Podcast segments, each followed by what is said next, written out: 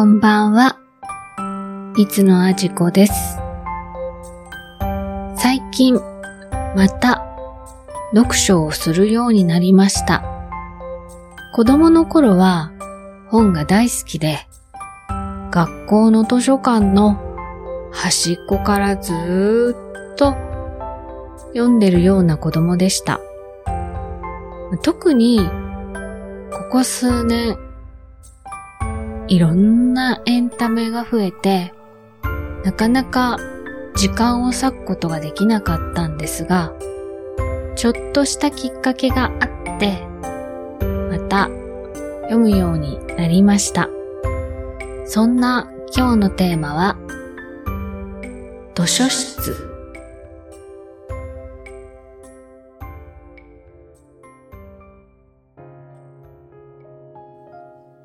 私の住む町にも図書館はあります。ただ、一番近いのは、その図書館の分室、つまり図書室。小学校の図書室よりもずっとちっちゃくって、読みたい本は、だいたいリクエストを出して、取り寄せてもらいます。この小さな図書室で貸し出しカードを作って通勤するのに1時間くらいかかるのでその間に少しずつ読み進めるようになりました。読み終わったらその足で図書館に返しに行けるとっても便利な図書室です。そうそう。最近見かけた X の投稿なんだけど、ある書店員さんが2ヶ月に1冊以上本を読んでいたら自信を持って読書が趣味と言っていいと思います書いてたんです。今は本を読む人が本当に少なくて、50%以上の人が一月に一冊も読まないんだって。うん、本を読まなきゃいけないとか、読んだ方がいいとか、今の時代には正直そうは思わないんだけど、でも本を読むってちょっといい時間だなって、個人的には思います。ポッドキャストは耳だけ傾けておけば、家事をしたり、ご飯食べたりできるんだけど、読書って目も手も奪われちゃうから、しっかり時間が取られちゃう。これってすっごい贅沢だなって。図書室って基本的には古い本が多いので、本屋さん、書店とはちょっと違った匂いがします。古くなった紙の匂い、本の匂いを嗅ぐと、ちょっと甘い香りがしませんか？あれ、バニリンっていう香り成分なんです。バニリンって、その名の通り、バニラに含まれる甘い香り成分。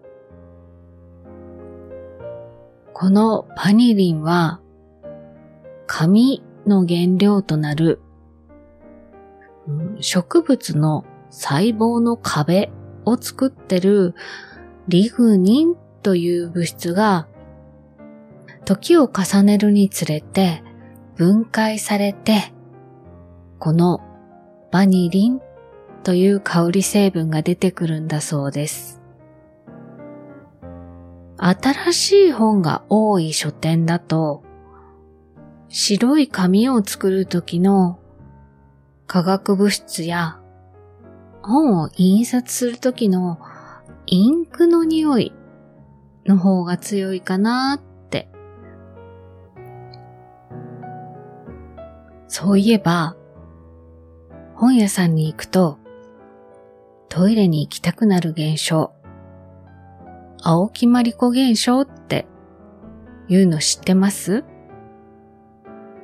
青木まりこさんという女性が、ある雑誌に投稿したのがきっかけで、その投稿がすごい反響を呼んで、さらに特集記事が組まれたほど、多くの人が経験するお悩みだったようです。